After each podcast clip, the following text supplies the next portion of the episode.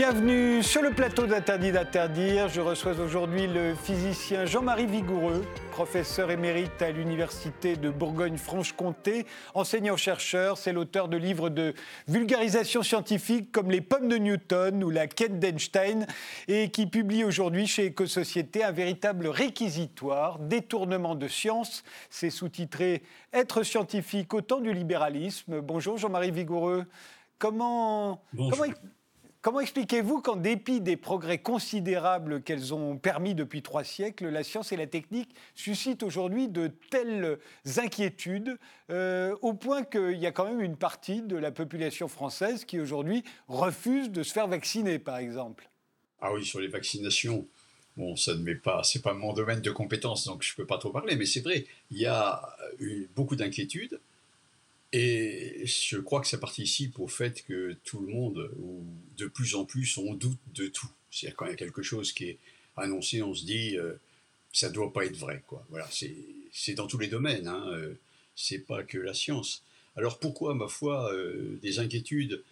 Il y a peut-être aussi de la part des gens, mais ça, ce serait de manière très impondérable, un grand, une grande déception, euh, vu les espoirs qu'avait mis la science, en particulier au siècle dernier, dans euh, le rêve du bonheur par la science, de voir que bah, euh, on en est loin et que la science ne participe pas vraiment au bonheur des gens. Quoi. Il y a des progrès, certes, on ne peut pas les nier, ils sont même extraordinaires dans certains domaines, mais voilà. Donc je crois qu'il y a une certaine mesure, une déception qui est à la mesure de l'espoir qui avait été mis. Hein. Euh, alors on peut dire en France, il y a moins de misère maintenant, c'est sûr. C'est bien évident par rapport au 19e, mais c'est aussi parce qu'on a exporté cette misère. Quoi. Euh, en, Asie du Sud-Est, les enfants travaillent euh, comme ils travaillaient au 19e siècle chez nous, et ils travaillent pour nous. Ça joue tout à fait sur ce constat d'une certaine défiance vis-à-vis de la science. Et puis, il y a aussi le fait qu'on dise assez fréquemment que la science ceci, la science cela, la science se met, va, nous, va, nous mener à la catastrophe. Mais c'est pas la science qui nous mène à la catastrophe, c'est l'utilisation qu'on veut bien en faire. C'est donc le détournement de la science dont vous parlez dans, dans ce livre. Euh, on va y revenir, mais vous, en tant que chercheur et, les scientifiques d'aujourd'hui, est-ce que vous sentez une responsabilité euh, là-dedans, dans cette méfiance justement que, que, que la, science a engendrée euh, dans une grande partie de la population? C'est difficile à dire. Disons que si on regarde la responsabilité des chercheurs, moi je dirais il y a quand même deux niveaux. Bon, il y a des chercheurs qui euh, ont une responsabilité dans un certain nombre de choses qui se passent. C'est en particulier tous ceux qui travaillent consciemment à, à des choses qui, qui sont scientifiques, certes, mais qui, ma foi, euh, devraient être évitées. Je pense par exemple, moi j'ai j'ai connu quelqu'un comme ça qui était très très brillant. Euh, point de vue de la physique et qui s'est tourné, qui travaille maintenant à la Cité, à, construire en fait hein, euh, des montages financiers frauduleux. Quoi. Bon, ben ça c'est, c'est quelque chose qui est, c'est, elle est payée pour ça, euh, cette personne. Bon, ça c'est des gens qui sont responsables directement. On pourrait dire aussi ceux qui travaillent en ce moment euh, sur des armes bactériologiques, par exemple. Hein, il y en a beaucoup. Bon, bah, en général, ils le savent et ils ont une responsabilité dans ce qui se passe. On pourrait dire pareil d'ailleurs de la bombe atomique, des, armes, de, des, gaz de combat, etc. Mais d'une manière euh, plus, plus générale, en fait, pour tout le monde, les choses sont plus confuses que ça, plus difficiles. Et en y pensant, je me reviens à une petite histoire, euh, dite une histoire drôle, mais enfin qui est pleine de philosophie. Je vais d'ailleurs en dire quelques mots, qui dit quand même un peu ce qui se passe dans la cité scientifique dans la communauté scientifique, très souvent, comme d'ailleurs euh, peut-être dans d'autres communautés. Euh, c'est l'histoire de deux amis qui ne se sont pas vus depuis très longtemps, on va dire une vingtaine d'années, puis voilà, et qui se retrouvant euh, vont boire un pot dans un café. Et le premier dit ben, Qu'est-ce que tu fais maintenant? Et il dit ben, Moi, je travaille dans une, dans, une, dans une usine où on fabrique des poussettes d'enfants, des voitures d'enfants, des landaux. Alors l'autre, il dit oh, ben, Écoute, ça m'arrange bien ça. Parce que figure-toi que moi je suis en chômage depuis deux ans, on n'a plus d'argent, on attend le cinquième, et puis le landau qu'on a, il, est complètement en ruine. Quoi. Est-ce que tu pourrais pas en avoir un facilement? Et l'autre, il lui répond, mais non, parce que, écoute, moi je travaille sur une chaîne, je mets une pièce, et puis après, c'est les autres qui font les autres. Ah, écoute, tu pourrais pas quand même faire un effort Ah, finalement, il dit, écoute, j'ai une idée, je vais demander à tous les collègues de t'apporter leurs pièces, mais alors ce sera à toi de monter le tout. Ah, il dit, oui, oui, tu sais, bah, quand on est en chômage, on est obligé de bricoler, je bricole bien. Et puis, chaque semaine, ils se revoient, ils apportent une pièce différente. Puis, au bout de, je sais pas quoi, quelques mois, euh, il, se retrouve et puis il dit écoute voilà je t'apporte une nouvelle pièce mais je crois vraiment te l'avoir donnée celle-là et, et si tu l'as en double ma foi tu l'utilises pas. Et le premier fait une drôle de tête. Il dit qu'est-ce qui t'arrive? T'arrives pas à monter euh, cette voiture d'enfant?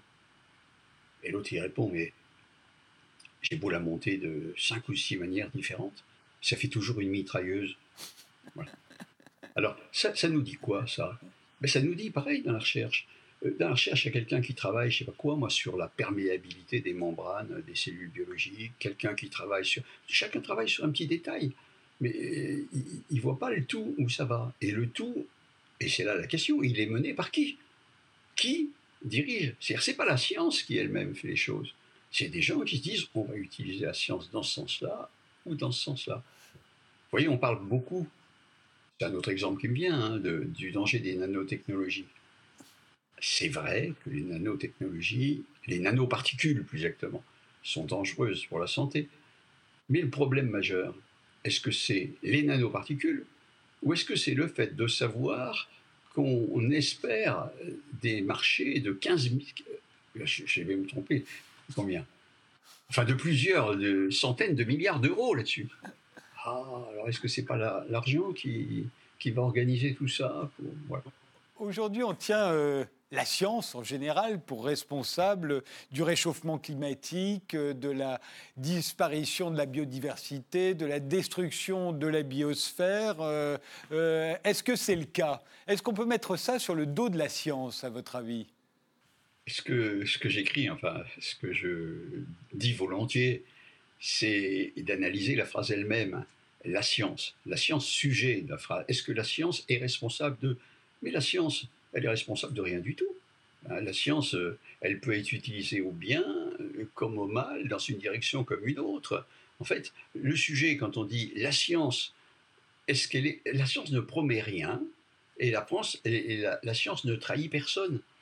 Euh, j'ai relevé dans la, dans la presse, enfin dans les journaux, quand j'écrivais ce livre, j'ai relevé certains titres, je vais vous en lire. Faut-il légiférer sur les promesses que la science fait au couple? Mais la science n'a fait aucune promesse au couple. La science dit on peut faire ça, on peut faire ça. Et après, il y a des gens qui vont décider ça on va le faire ou ça on va pas le faire. Ou un autre exemple encore, euh, la science peut, si on y prend garde, si l'on y prend garde, entraîner l'humanité bien au-delà de ce que nous pourrions imaginer. Mais la science ne mène personne à son insu. La science, elle nous dit ce qu'il est possible de faire dans une situation donnée. Ou alors encore, la science se met au service de causes qui n'ont rien de scientifique. Mais elle n'a pas le pouvoir de se mettre au service de causes scientifiques ou pas scientifiques. En fait, la science, elle nous dit comment on peut agir dans une direction que nous déterminons, nous. Alors nous, c'est qui? C'est là la question. Si la science, elle nous dit, pour dire les choses brutalement, elle va nous dire, si vous voulez faire sauter la planète, voilà comment il faut faire. Si vous voulez un monde plus heureux, un monde dans lequel tout le monde puisse vivre et au moins manger à sa faim, voilà ce qu'il faut faire. Mais justement, c'était ça la promesse. Quand vous dites que la, science, euh, vous posez le problème dans votre livre, est-ce que la science a tenu ses promesses? Est-ce qu'on ne lui a pas fait, est-ce qu'on ne lui a pas prêté des promesses qu'elle ne nous faisait pas? Au XVIIIe siècle, au XIXe siècle, notamment euh, que tout le monde mange à sa faim, par exemple, qu'il y ait un peu plus de bonheur dans l'humanité qu'il n'y en avait il y a 300 ans. Euh, elle n'a pas détruit la misère, par exemple. Victor Hugo, au XIXe, était persuadé qu'on on allait détruire la misère. La science peut-elle détruire la misère? Mais on est. Alors, la science peut-elle détruire la misère? Là, euh, je, je, cite aussi dans, euh, dans mon livre, je cite Einstein, qui nous dit en gros, hein, je cite de mémoire, il nous dit la science peut nous aider à réaliser les buts que nous nous fixons, mais la détermination de ces buts est en dehors de son domaine. Voilà. Et je pense effectivement qu'au XIXe siècle, dans l'engouement de cette explosion technologique et en même temps financière euh, extraordinaire qu'on n'avait jamais vue, eh bien, les gens ont mêlé à la fois, euh, on va dire, euh, la raison, le progrès, le système libéral qui était le soutien de l'activité économique, et on a tout mêlé en se disant, voilà, la science va nous sortir de, va sortir de la misère, etc. Elle l'a fait d'une certaine manière. Mais ce qu'il faut voir, c'est que elle l'a pas fait, bah, disons pour tout le monde. Hein. Elle l'a elle fait euh, euh, de manière euh, bah, détournée déjà au 19e siècle, puisque il y a quand même des enfants qui travaillaient à 5 ans dans des mines, dans des filatures, et qui travaillaient jusqu'à 14 heures par jour. Il n'y avait pas de journée de repos. Je veux dire, c'était très très dur en fait. La vie, la vie ouvrière, la vie des travailleurs était très dure. Donc là-dedans, oui, on a associé la science au progrès, mais elle était quelque part détournée déjà à cette époque-là. Si on, si on revient au 19e siècle, justement, on sait que le, droit au bonheur est une invention de la Révolution française. Et dans son prolongement, au 19e siècle, il y a la révolution industrielle qui a lieu et qui va apporter quand même des malheurs considérables, au moins pendant un premier temps. Or, euh, sur cette révolution industrielle, il y avait trois bonnes fées qui s'étaient penchées. Il y avait la raison, il y avait le progrès et il y avait le libéralisme. Euh, on aurait pu s'attendre à ce que ça accouche de quelque chose euh, dans lequel euh, la justice sociale, par exemple, aurait eu son mot à dire. Euh, l'hygiène, la santé, le bien-être. Or, c'est pas du tout ce qui arrive. Vous, vous dites c'est la loi de la jungle, en fait, qui va, qui va naître de, de, de, de tout cela. Et c'est un capitalisme, on va dire, en tout cas au 19e siècle, sans foi ni loi. Oui, tout à fait, oui. oui. Moi, j'appelle ça la loi de la jungle. Bah, disons, dans le très vite, il faut voir un peu. dans l'idée du libéralisme, il y avait derrière le, mot lui-même, hein, il y avait un humanisme, une philosophie, mais il y avait aussi très vite une théorie économique. Et au, dès premier, la première moitié du XIXe siècle, l'idée humaniste a disparu au profit de l'explosion économique et du profit. Quoi. Euh, quand on dit euh, que, enfin, c'est ce qui s'est passé en l'espace de 25 ans, euh, il y a des gens qui étaient aussi riches, qui possédaient pratiquement l'équivalent de la moitié de, la Banque de France, des avoirs de la caisse de la Banque de France. C'était extraordinaire, avec des spéculations extraordinaires, d'autant plus que on pouvait spéculer sur tout. Hein. Il y avait les colonies, il y avait le chemin de fer, il y avait le charbon, il y avait les transports du mer général, il y avait tout était sujet de spéculation, au point d'ailleurs qu'il y a une nouvelle euh, catégorie euh, qui est née, qui était les, rentiers. On ne parlait pas de rentiers avant.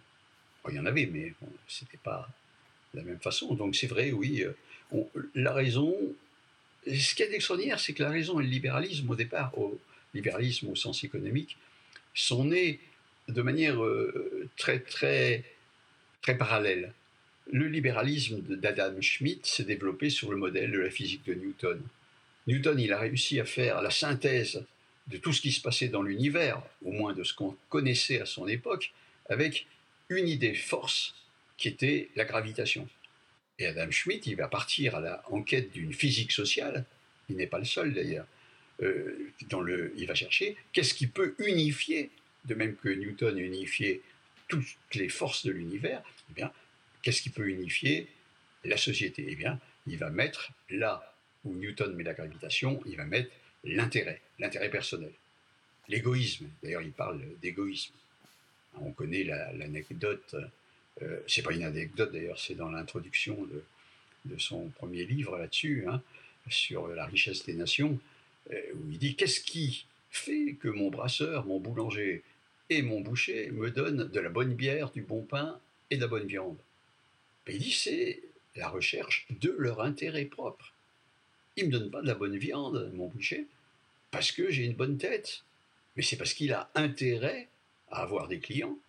Et son intérêt rejoint le mien qui que j'ai intérêt à avoir de la bonne viande. Donc voilà, euh, la force au départ, ce qui est mis en parallèle aux forces de la gravitation, c'est la force de l'intérêt égoïste.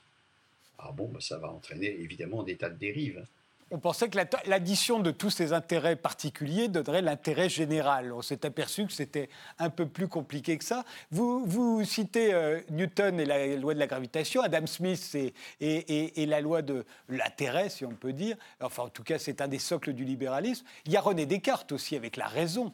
La raison, il arrive aussi de la même manière. Et en fait, nous, les Français, on va mettre la raison au centre de tout. On dit encore aujourd'hui à nos enfants, sois raisonnable. C'est vrai.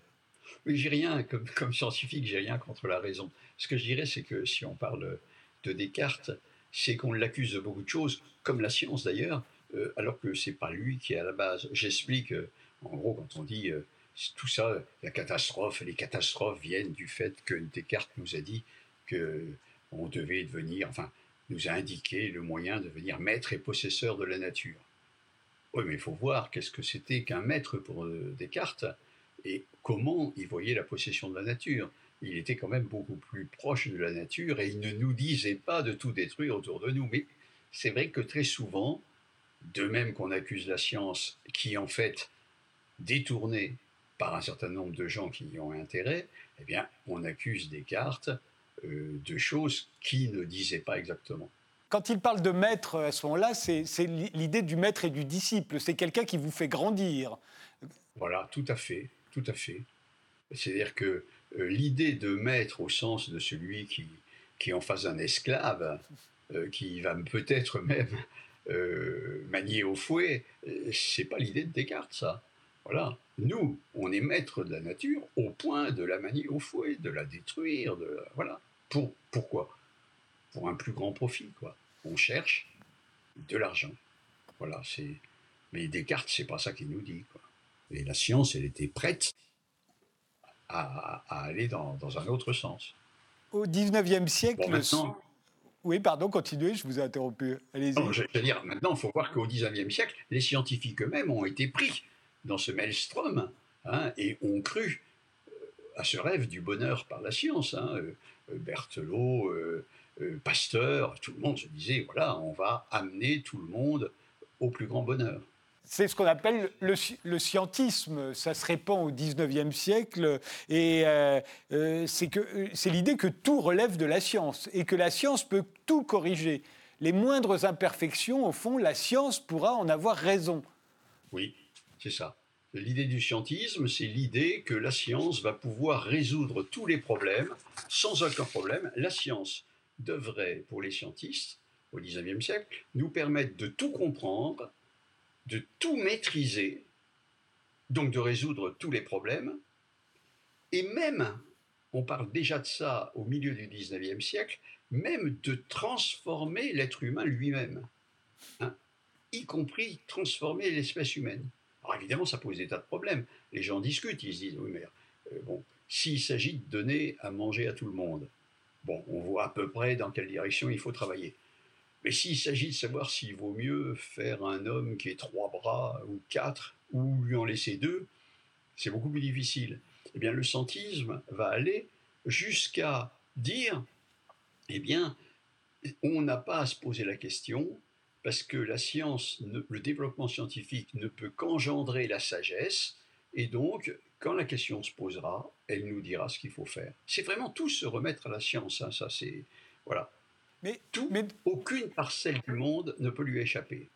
Mais ne le croyez-vous pas aujourd'hui, euh, Jean-Marie Vigoureux euh, Après tout, on peut continuer de penser que la, la, science pourrait à la fois tout comprendre, tout embrasser et, et résoudre tous les problèmes, un jour ou l'autre peut-être dans très très longtemps. Aujourd'hui, on sait bien, les attentes qu'on peut avoir envers la science, c'est l'homme augmenté, c'est de vaincre toutes les maladies, euh, c'est pourquoi pas même reculer la mort indéfiniment. Euh, en théorie, tout cela est possible, non? Ah ben, C'est-à-dire, au niveau des connaissances ou des applications, on a devant nous... Euh, des terrains à explorer qui sont sans fin, il n'y a aucun problème. Le problème à côté, c'est que c'est pas parce que on saurait tout ce que vous venez de dire, eh bien, ou qu'on saurait même faire un homme augmenté qui vivrait 600 ans ou 700 ans, c'est pas pour ça qu'on résoudrait les problèmes de fond euh, qui sont, ben, par exemple, celui euh, du bonheur de vivre. Hein. Quelqu'un qui vivra 800 ans, est-ce qu'on aura comme ça Est-ce qu'on va le faire Quelqu'un qui vit 800 ans et qui est heureux de vivre et qui... Tout, n'est pas du domaine scientifique. Le domaine de l'art, pareil. on peut épiloguer dans des articles des choses sur un tableau de Van Gogh ou tout, en disant oui, là, il y a ceci, il y a cela. Mais n'empêche que la création artistique, elle n'appartient pas à, la science, quoi, je crois pas. Donc la science peut aller très loin, et d'ailleurs, elle, nous permettra beaucoup de choses, mais ça ne dispense pas euh, de garder à l'œil euh, les domaines euh, qui n'appartiennent pas au domaine de la science. Tout n'appartient pas au domaine de la science au fond, très vite, il y a la politique qui prend le relais. Et on le voit d'ailleurs dans, un certain nombre de films, qui ne sont pas forcément des chefs-d'œuvre d'ailleurs, mais on voit très souvent des chercheurs qui cherchent quelque chose, qui le trouvent, et immédiatement on voit d'horribles militaires qui s'en emparent et qui le détournent. C'est cette idée que vous avez vous-même euh, du détournement de la science, au fond, que ce soit par des politiques ou par des militaires. Euh, la science ne se suffisant pas à elle-même, il faut lui donner une application, et cette application, elle est entre les mains. Bah, soit des politiques, soit pire encore, des hommes d'affaires, des, entrepreneurs. Euh, et là, à ce moment-là, la science n'a plus son mot à dire. Oui, bah c'est un peu ça que je veux dire. Euh, je reprends ce que je disais tout à l'heure euh, en citant Einstein, qui nous dit la science peut vous aider à réaliser les buts que vous vous donnez, mais la détermination de ces buts est en dehors de son domaine. Voilà. Euh, donc, bah, je donnais comme exemple, si vous voulez faire sauter la planète, voilà comment on va faire. Si vous voulez donner à manger à tout le monde, voilà comment on va faire. Mais c'est vrai, quand on regarde euh, l'ensemble des recherches qui sont faites, je ne parle pas de la France, je parle un peu dans le monde entier, eh bien, on va s'apercevoir qu'on préfère faire des recherches lucratives qui vont rapporter de l'argent à des recherches utiles. Par exemple, on, va, on pourrait faire des recherches pour apprendre aux gens à consommer moins. Ben, on n'en fait pas beaucoup, hein, il y en a pas, à polluer moins, à réduire le gaspillage euh, sans, sans détruire l'emploi, parce que c'est un grave problème, ça. Comment faire pour ralentir le gaspillage sans que les gens, sans que le nombre de chômeurs augmente? On pourrait faire des recherches pour fabriquer des produits qui pourraient être incinérés ou recyclés sans risque. On pourrait faire des... Mais tout ça, je dis pas que ça n'existe pas, il y en a, mais on préfère quand même faire des recherches, même quelquefois sur des choses inutiles, mais qui vont rapporter de l'argent. Ça, c'est un côté des recherches utiles ou des recherches lucratives. Et puis l'autre, l'autre facette de cette même question, c'est est-ce qu'on va faire, est-ce qu'on veut faire des recherches qui nous permettront de prévenir les dangers ou de guérir? Hein, Je cite euh, une personne du CNRS qui, qui a travaillé dans la commission cancer, mais ça fait déjà une bonne douzaine d'années, je pense, qui s'appelle Geneviève Barbier, et qui dit euh, ce qu'on aurait aimé faire dans la commission, c'est réussir à interdire euh, les substances cancérigènes avérées. Mais on n'a pas pu le faire. Et elle continue en disant Et pourtant, ce que je souhaite à mes enfants, c'est pas d'être bien soignés, c'est de ne pas attraper le cancer. Voilà, bon, mais, mais là, il y a pareil, euh, c'est est-ce qu'on a vraiment envie de prévenir les dangers? C'est un problème pour moi qui est, qui est important parce que quand euh, les scientifiques ont fait souvent des, des, tables rondes d'experts pour savoir ceci, cela, etc.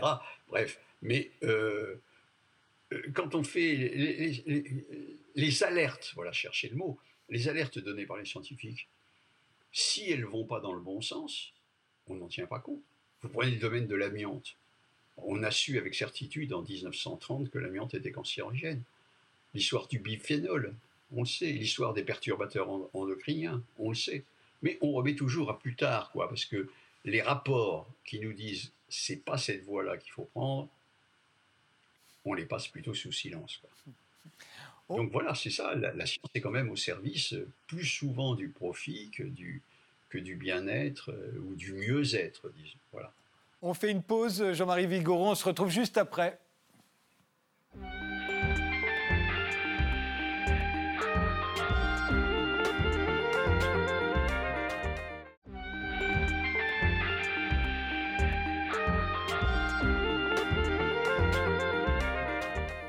On continue cette émission avec Jean-Marie Vigoureux qui vient de faire paraître chez Éco-Société Détournement de science, être scientifique au temps du libéralisme. Euh, on le disait tout à l'heure, Jean-Marie Vigoureux, euh, au 19e siècle s'est répandu le scientisme. Vous dites dans votre livre que lui a succédé l'économisme. Au fond, l'économisme, c'est la même croyance, euh, sauf que c'est pour l'économie, à savoir que l'économie peut tout comprendre, tout embrasser et tout résoudre. Oui, c'est ça, oui, tout à fait. Euh, et en fait, à partir de là, euh, je préfère euh, ne pas cacher la réalité économique ou financière qui est derrière beaucoup de, recherches qui sont faites, en ne parlant pas de technosciences, mais de techno-économie. En fin de compte, c'est pas, c'est plus la science. On parle pas dans la technoscience. En fin de compte, ces deux mots accolés ont l'avantage, avantage entre guillemets, hein, de cacher l'acteur principal qui est la finance et l'économie. On dit ah la science ceci ou la technique cela. Non, c'est la techno-économie. Voilà. La science, elle est un outil, rien de plus, qu'on peut utiliser, je le disais tout à l'heure, dans un sens ou dans l'autre. Mais voilà, ce dans quoi on est un peu englué en ce moment, c'est bien cette techno-économie, c'est l'économie qui est derrière. Alors, le mot d'économisme, ça je ne sais pas qui l'a utilisé la première fois, mais il dit bien que toute cette croyance qui était dans le scientisme, que la, science pourrait tout et mènerait tout le monde au bonheur, eh bien, c'est ce qu'on retrouve dans l'économie. Euh, ce qui m'a frappé d'ailleurs, c'est en lisant des, des, textes sur le scientisme, de voir que si on changeait science en économie dans ces textes, ça collait tout à fait à, l'actualité maintenant. La science elle-même a été intégrée dans la logique de marché? Ah ben, Est-ce qu'elle l'est? Ça, c'est un combat, mais elle l'est de plus en plus, oui. Oui, euh, le programme Horizon 2000 de l'Union européenne, c'était bien d'intégrer la science euh, dans une logique de marché. Et ça va très loin. Alors ça va très loin dans les textes, mais ça passe déjà euh, en, comment je dire, en, application quand on voit euh, le, nombre de postes qui diminue, quand, parce que logique du marché, c'est aussi faire du bénéfice. Quand on voit l'orientation des recherches qui sont financées, quand on voit les nouveaux programmes de gestion des universités par la qualité, ce qu'on appelle la qualité, etc. Alors, dans les textes mêmes, euh, ça remonte déjà à 20 ans, hein, je veux dire, il y a des gens qui le dénonçaient à l'époque, mais euh, c'est vraiment tourner la science vers, vers le profit. Alors, euh, c'est ce qui se passe aussi d'une certaine manière, là je ne suis pas compétent pour en parler, mais on entend tellement parler qu'on peut, le dire quand même, ce qui se passe pour les hôpitaux. Les hôpitaux, bah, ils souffrent, on l'a vu avec le coronavirus, quand au, au début de la crise, bah, on avait dans les hôpitaux ni, ni masque, ni test, ni blouse jetable. Enfin, on avait des, gens qui travaillaient là-bas, quoi. Ni blouse jetable, rien, rien. Ni lit, euh, ni respirateur, quelque part. Les respirateurs ont moins manqué que le reste, mais enfin voilà. Donc, euh, pourquoi? Bah, On fait des économies, on se dit, bon, bah, là, c'est pas la peine d'avoir un lit s'il ne sert que qu'un jour sur deux, donc on le supprime, on supprime des hôpitaux. Mais c'est pareil. J'ai d'ailleurs, je l'ai gardé là, euh, oui, peut-être là. Euh, oui, c'est ça, oui. Un texte qui m'avait frappé il y a longtemps d'ailleurs. Hein, c'est extraordinaire ça. C'était sur. Euh, ah non, c'est pas ça. Je vais vous le donner quand même. le, voilà. Sur les, les projets, c'est des textes de l'OCDE dans lesquels on, on écrit, c'est pas que sur la science, hein, c'est sur l'enseignement qui va avec. Bah, voilà deux textes. Un texte extraordinaire. Les étudiants doivent être considérés comme des clients et les établissements comme des concurrents luttant pour obtenir des parts de marché. Les établissements sont incités à se comporter en entreprise, les étudiants doivent payer tout ou partie de leurs cours, ce qui vise à imposer la discipline du marché aux producteurs de cours. Bah, un texte comme ça qui a été, dans qui a été publié il y a de ça une vingtaine d'années, c'est quand même extraordinaire. On ne parle pas d'enseignants, on parle de producteurs de cours. On ne parle pas euh, d'étudiants, on parle de clients, on parle de concurrence.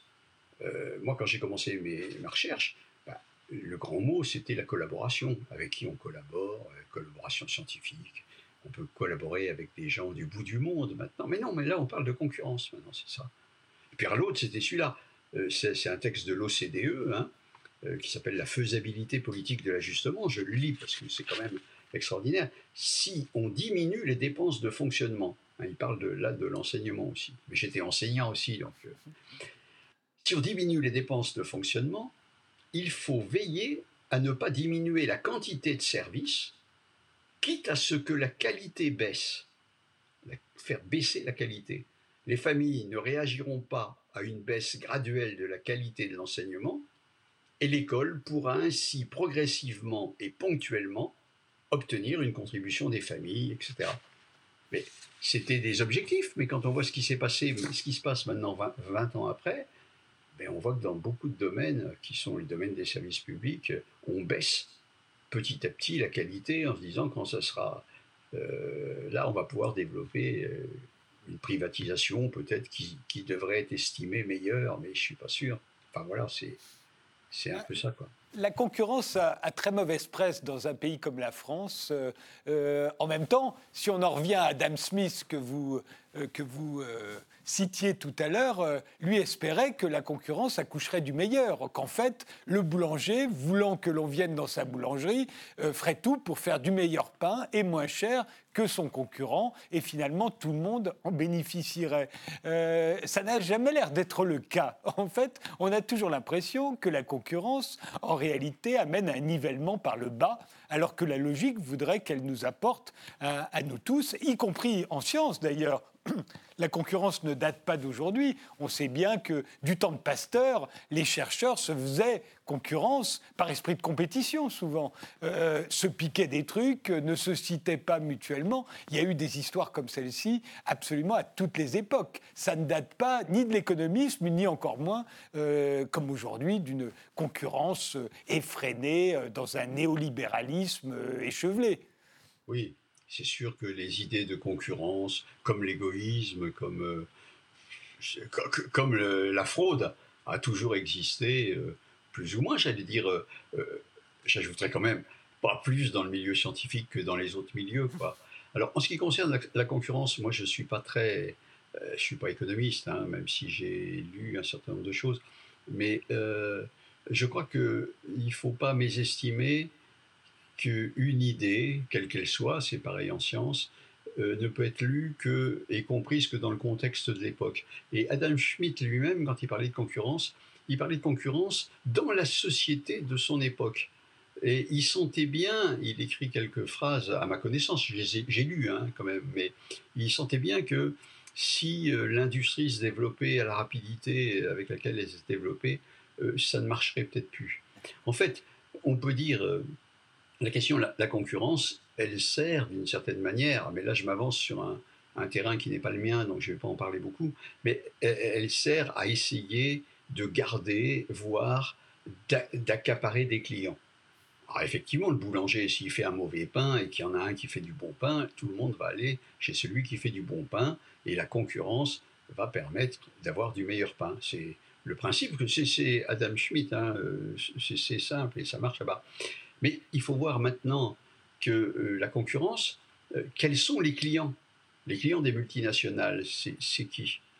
Ah, c'est pas la même chose. C'est dans la majorité des cas, euh, c'est les actionnaires.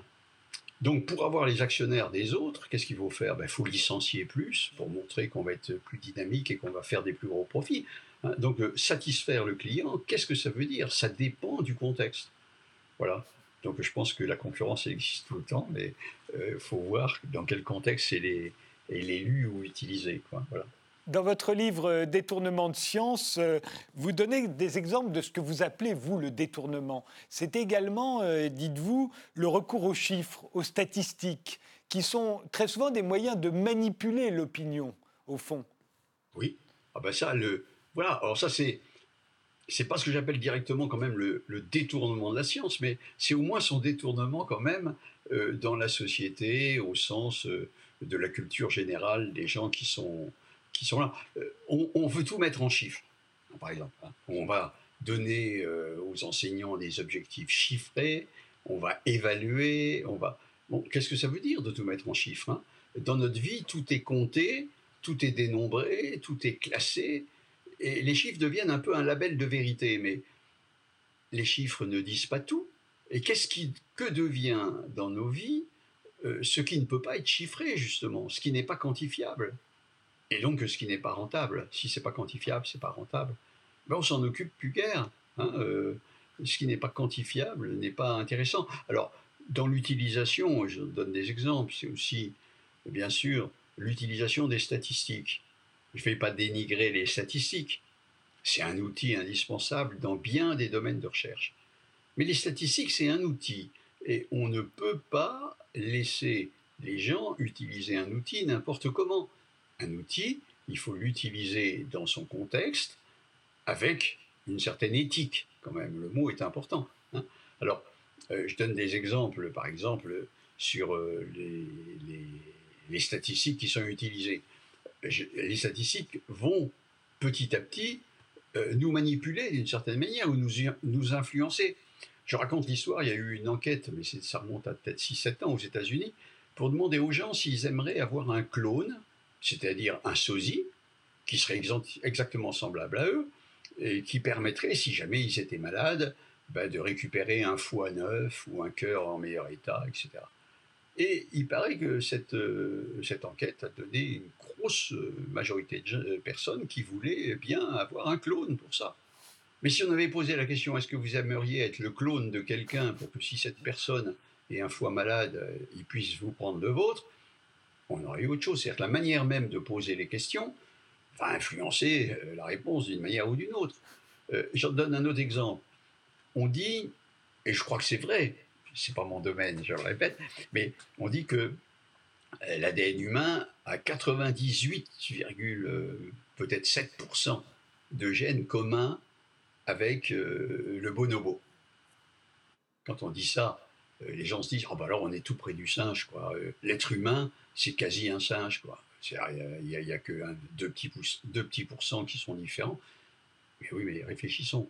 2%, c'est, qu'est-ce que c'est 2% hein Si on vous donne deux gâteaux, un euh, qui est normal, puis l'autre dans lequel, qui est à 99% identique au premier, mais qui contient un poison, violent, hein, euh, qui va vous tuer en quelques minutes, euh, on ne peut pas dire qu'ils sont semblables.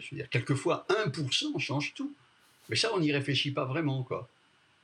Et puis je donne un, oui, ça me revient. Il y a un autre exemple qui, me, plaît bien. Ça a été fait dans la banlieue parisienne, euh, dans un même quartier. On a envoyé deux équipes d'enquêteurs enquêter sur euh, la vie du quartier. Et parmi les domaines de cette vie de quartier, il y avait le soir. Qu'est-ce qui vous gêne le soir? Alors, c'était dans le même quartier et chaque groupe faisait une entrée d'immeuble sur deux. C'est-à-dire que c'était pratiquement les mêmes immeubles, les mêmes choses. Et euh, le premier groupe posait la question euh, qu'est-ce qui vous gêne le soir? Cochez ici. Alors il y avait coché euh, le bruit des mobilettes, le bruit de la télévision des voisins, les cris dehors, etc. Eh bien, on va dire 80% des gens ont dit qu'ils étaient gênés par le bruit du mobilette. Les autres, ils passaient chez les gens, ils disaient Dites-nous, qu'est-ce qui vous gêne le soir? Sans rien suggérer. Eh bien, pratiquement personne n'a cité les mobilettes. Donc on voit bien comment des, chiffres comme ça, quand on les donne, eh bien, ils vont susciter, ils vont développer des, problèmes qui n'existent peut-être pas comme ça. C'est pareil, hein, si je vais euh, poser la question en disant euh, euh, est-ce que, est que vous êtes gêné par les étrangers par les... Il y a des gens qui vont dire ah bah oui, oui. Puis si je pose pas la question dans vos rencontres, dans la rue, qu'est-ce qui vous gêne? Il y a des gens qui n'y penseront pas du tout. On crée un problème en disant en posant la question, on dit ça peut être un problème. Voilà, ça modèle un petit peu notre notre pensée, ça peut influer sur nos choix, sur nos oui, sur beaucoup de choses, sur nos attitudes. Voilà.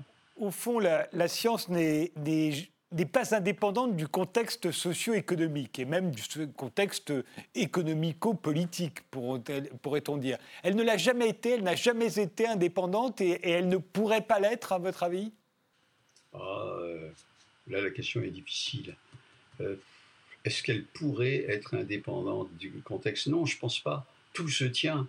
On est, on est chercheur à une époque et à cette époque, on, cherche à résoudre des problèmes qui sont posés à cette époque euh, dans le contexte où on est, d'autant plus que les interactions, euh, je disais tout à l'heure, entre la recherche, entre le chercheur, entre les financements, etc., tout ça, ça se joue très très Je ne sais pas comment il faudrait faire pour que euh, la recherche soit complètement indépendante de son époque. Je pense que ça serait, c'est même pas possible, c'est pas pensable. Par contre, on peut imaginer une recherche libre, une recherche qui soit euh, plus dégagé euh, du contexte économique et qui soit pas mené par le marché. Ça, c'est, c'est pas parce qu'en ce moment on est dans une époque de, d'économie de marché, euh, et même plus que ça, d'économie néolibérale, c'est-à-dire où il y a une dérégulation quasi totale des échanges, etc. Bon, c'est pas parce qu'on est dans cette époque-là que la science doit se couler là-dessus. D'ailleurs, elle réagit, les, les scientifiques réagissent beaucoup là-dessus. En même temps, il y a une espèce d'émulation. Euh, euh, le, cas, le cas typique, c'est le projet Manhattan euh, qui va donner la première bombe atomique aux États-Unis. on parvient à mobiliser un nombre extraordinaire de savants qui vont travailler d'arrache-pied à construire une arme terrifiante, mais pour la bonne cause. Ils se disent, c'est pour vaincre l'Allemagne nazie, et mieux encore, c'est pour le faire avant que l'Allemagne nazie n'ait une chance d'arriver au même résultat. Et puis quand l'Allemagne nazie est vaincue, la bombe atomique n'a pas eu besoin d'être utilisée et que l'idée qu'elle va être utilisée contre le Japon, qui est une autre sorte d'ennemi, déjà pose des problèmes. Il y a déjà un certain nombre de chercheurs qui disent non, stop, là, il ne faut pas l'utiliser. Alors qu'ils étaient tous d'accord pour l'utiliser contre Hitler. mais en même temps, on se dit qu'en très très peu de temps, on a fait des progrès extraordinaires. Enfin, si on peut appeler ça des progrès. Mais enfin, la bombe atomique, c'était dans le domaine scientifique, c'est une véritable prouesse à ce moment-là. Ah oui, mais la, la, science est capable absolument de prouesse. Hein. Vous citez la bombe atomique, elle a été faite en 4 ans, alors qu'il y avait... Et attention, ce n'est pas une bombe, c'est deux bombes de technologies différentes qui ont été faites en 4 ans. Mais il y a aussi euh, l'envoi du premier homme sur la Lune, euh, où Kennedy avait euh, donné, dit dans 10 ans, on, enverra un homme sur la Lune et il reviendra vivant euh, il reviendra sain et sauf. Bah, il n'a pas fallu 10 ans, il a fallu simplement 8 ans. C'est complètement extraordinaire. Et puis, vous avez aussi euh, les, bah, les robots qui ont été envoyés sur une comète ou sur Mars, etc. On a une puissance technologique extraordinaire qui est guidée par les connaissances théoriques que nous avons. Ça, c'est sûr. Il n'y a pas de problème. Mais à raison de plus, ça nous dit tout clairement qu'on est capable de résoudre la majorité des problèmes, euh, euh, la majorité, attention, on ne reviendra pas en arrière sur les questions du climat euh, qui est déjà très, grave. Mais on a les moyens en ce moment de résoudre le problème de la faim sur la planète, que tout le monde ait accès à l'eau. Là, pardon, je vous interromps, mais c'est important. Aujourd'hui, on pourrait résoudre le, problème de, de, la, misère, ou en tout cas de la faim, de l'eau potable, euh, aujourd'hui, la science en est capable? Ben, euh. Attention, la science, elle en est capable, ou elle en serait capable très vite si on lui donnait comme objectif de les résoudre. Mais euh, vous voyez, la question, quand on voit la puissance de la science, on se dit pourquoi est-ce qu'on n'arriverait pas à donner à manger à des gens?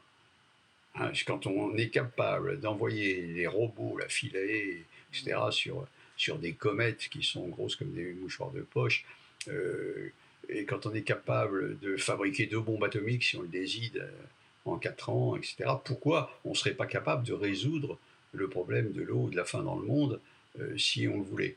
La question, la question c'est que on ne met pas, on n'en a pas fait le choix. la, science aurait pu nous permettre de ne pas détruire l'atmosphère comme on l'a fait. D'ailleurs, elle l'a dit. Euh, moi, quand je travaillais dans un laboratoire qui était euh, un laboratoire sur le développement durable, c'était dans les années 70. Tous les problèmes étaient déjà posés là-bas. Mais qu'est-ce qu'on a fait? La science disait, il y a eu des recherches euh, sur des maisons dès, l'époque, dès cette époque, complètement autonomes en énergie, des recherches sur les, énergies nouvelles. On avait redémarré à titre d'essai le four solaire d'Odeio. Enfin, quand je dis on, c'était pas moi, hein, c'était pas nous mais c'était en général en France. on a fait des tas de choses, on pouvait le faire et puis on a arrêté, quoi, parce que c'était un peu l'époque du choc pétrolier. On se dit il faut faire quelque chose. Puis après, quand on a vu que le pétrole revenait, bon, on s'est dit, c'est pas la peine de le faire. Hein, je cite, là, j'ai le texte là, euh, un texte de l'ONU, qui nous dit Les ressources mondiales sont plus que suffisantes pour accélérer les programmes de développement humain pour tous et éradiquer de la planète les formes les plus extrêmes de la pauvreté. On estime ainsi que l'investissement annuel total nécessaire pour garantir un accès universel aux services sociaux de base serait de l'ordre de 120 milliards. Ce montant suffirait à financer l'éducation, la santé, la nutrition, le planning familial, l'accès à l'eau potable et l'assainissement pour tous. Alors dans ce texte, j'ai changé la valeur. Dans le texte original, c'est 40 milliards, mais je l'ai fait réévaluer par des économistes actuels. Bon, maintenant, ça serait entre 120 et 150 milliards. Mais qu'est-ce que c'est que 120 et 150 milliards? Quand on voit euh, les milliards qui sont dépensés ailleurs, quand on voit que l'OCDE a reconnu qu'il y avait 11 800 milliards qui avaient été donnés aux banques pour sauver la crise euh, à la suite de la crise de 2008. Quoi. Donc, on a l'argent, la science est prête à faire quelque chose. Voilà. si on regarde le côté écologique, la biodiversité, la planète, euh, l'atmosphère, la pollution, pollution des, eaux, mais aussi des sols, on en parle moins, euh, de l'atmosphère, mais on pourrait faire quelque chose. La question c'est pourquoi on ne le fait pas? On pourrait tous se retrancher, se relever les manches en se disant on va résoudre ce problème-là. Comme Kennedy a dit, on donne 10 ans pour résoudre ce problème-là. Lui, c'était la Lune à l'époque, il n'y avait pas tout ça. voilà, on pourrait. Jean-Marie Vigoureux, on a, bien compris que dans votre vision, en fait, la, science euh, est prisonnière, euh, au fond, euh, de, son époque, de son contexte économique, des buts qu'on lui assigne. Est-ce que vous pensez que, je crois que vous y pensez, puisque c'est la fin de votre livre, pensez qu'une science citoyenne est possible, au fond, avec l'idée que tout à coup, si les citoyens s'en mêlaient, et s'ils étaient capables de s'en mêler, ce qui n'est pas dit, euh, les, les, obsessions euh, euh, mercantilistes, au fond, pourraient être vaincues. Disons que la science, la science citoyenne, il y a deux niveaux, il ne faut, pas rêver non plus. Les questions très pointues posées dans les laboratoires de recherche, avec des calculs souvent compliqués, ou si c'est expérimental, des systèmes euh, de, mesures extrêmement compliqués, euh, les gens ne vont pas rentrer là-dedans. Quand on parle de science citoyenne, c'est simplement de se dire, il faudrait, et ça à mon avis c'est possible, que tous les citoyens aient une culture scientifique de base qui leur permette euh, non pas de comprendre tout parce qu'ils ils n'en ont pas forcément besoin, mais le cas échéant, d'entrer et de donner un avis sur les problèmes qui se posent. Alors, une culture scientifique, alors on l'a vu ça avec euh, les 150 personnes qui ont fait un des projets, ce n'étaient pas des spécialistes, on leur a expliqué comment se posait le problème, et ils se sont dit, avec bon sens, voilà, il nous semble qu'on pourrait faire ça, ça, ça. Je pense que euh, la science, les options scientifiques, ou du moins les options sur l'utilisation de la science, pourraient et devraient être discutées par tous, parce que c'est chacun, c'est quand on dit, je le cite dans mon livre, c'est un petit article qui était paru, en disant euh, que euh, telle découverte avait été faite euh, pratiquement à la demande des citoyens. Mais les citoyens, on ne leur a jamais demandé. Je ne sais pas ce que ça veut dire, ça, si on leur a demandé. Mais les citoyens pourraient décider de certaines orientations sans problème. Seulement ça, il faut une culture scientifique de base. Et la culture scientifique, elle est trop souvent considérée comme étant la connaissance E égale MC2, euh, etc., qui n'est rien de plus que euh, dans les jeux, je ne sais plus comment ils s'appellent, les jeux des enfants, où on a des questions précises, il faut répondre à une réponse précise, mais on ne fait absolument pas le lien entre tout ce qu'on apprend dans ces réponses précises. Donc, le problème la culture scientifique, c'est la connaissance de résultats, mais aussi des chemins qui mènent à ces résultats. Et ces chemins, il faut s'en imprégner. C'est quoi? C'est des chemins d'observation, des chemins de rigueur, d'honnêteté intellectuelle, c'est une valeur qui est peut-être en perdition hein, maintenant, d'honnêteté intellectuelle, d'écoute, quand on fait des sciences, il faut écouter les, gens qui ne pensent pas comme nous, parce qu'ils ont peut-être raison et ont peut-être euh, arrivé à faire quelque chose. Donc il y a toute une culture scientifique qui va au-delà des résultats qui seraient nécessaires de développer beaucoup plus. Et si on était dans cette, euh, dans cette idée, la science pourrait nous apporter beaucoup, parce que la science, en ce moment, dans cette période de crise, elle nous donne des indications précises. Mais comme on n'a pas la culture scientifique, on n'y pense pas. La première, elle nous dit, tenez compte de l'expérience. Ah, tenir compte de l'expérience. Mais est-ce que la société tient compte des expériences? Il y a des crises économiques, on repart comme, comme, comme avant. Ou bien là, le coronavirus, quelle est l'expérience? On a été surpris, complètement dépassé par euh, ce qui arrivait. Ah bon? Ça c'est une expérience, mais alors il ne faut pas être dépassé la prochaine fois parce que l'OMC nous, prédit d'autres épidémies. Et puis, euh, dépasser pourquoi? Parce qu'on dépendait du bout du monde. Ah oui, mais pour la nourriture, on va peut-être dépendre aussi du bout du monde. Voilà le raisonnement scientifique. Euh, quand les pays qui nous envoient leur, leur nourriture, les pays quelquefois du tiers-monde, qui n'ont pas grand-chose eux-mêmes, seront pris par la crise climatique et décideront de fermer la frontière en disant non, on vous envoie plus de riz. Ah oui, mais alors qu'est-ce qu'on va faire? Ça va être comme avec les masques? Mais il faut poser cette question. C'est la première. Donner le premier conseil que nous donne la science. Et le deuxième, parce que la science s'est trouvée dans des crises absolument terribles, incompréhensibles, où les, chercheurs se sont arrachés les cheveux pendant 20 euh, ans, 30 ans. Hein. La crise, c'était par exemple le, mouvement de la planète Mercure qui n'était pas explicable dans le cadre de la théorie de Newton. Ou bien le rayonnement, on appelle ça du corps noir, mais c'est pourquoi on met des plaques derrière, dans l'âtre des cheminées. Ben, on ne savait pas, euh, on s'est arraché les cheveux. Et la science nous dit, quand on est bloqué, il faut changer de présupposé, ce qu'a fait Einstein. Si on accepte de changer de présupposé, les solutions deviennent claires. Quels sont nos présupposés en, ce moment? Ben, C'est celle d'une croissance infinie dans une économie dérégulée. Mais c'est des, présupposés qui sont intenables. Si on accepte de changer de présupposés, les problèmes deviennent simples. Écoutons donc la pratique des sciences, et ça c'est de la science citoyenne, savoir ça, savoir tenir compte de l'expérience, savoir quand on est dans une impasse que c'est peut-être nos présupposés qui nous gênent. Merci Jean-Marie Vigoureux. Merci à tous. Détournement de science, c'est le titre de votre livre, Être scientifique au temps du libéralisme. C'est signé Jean-Marie Vigoureux et c'est paru chez Oco Société. Merci de nous avoir suivis. Rendez-vous au prochain numéro.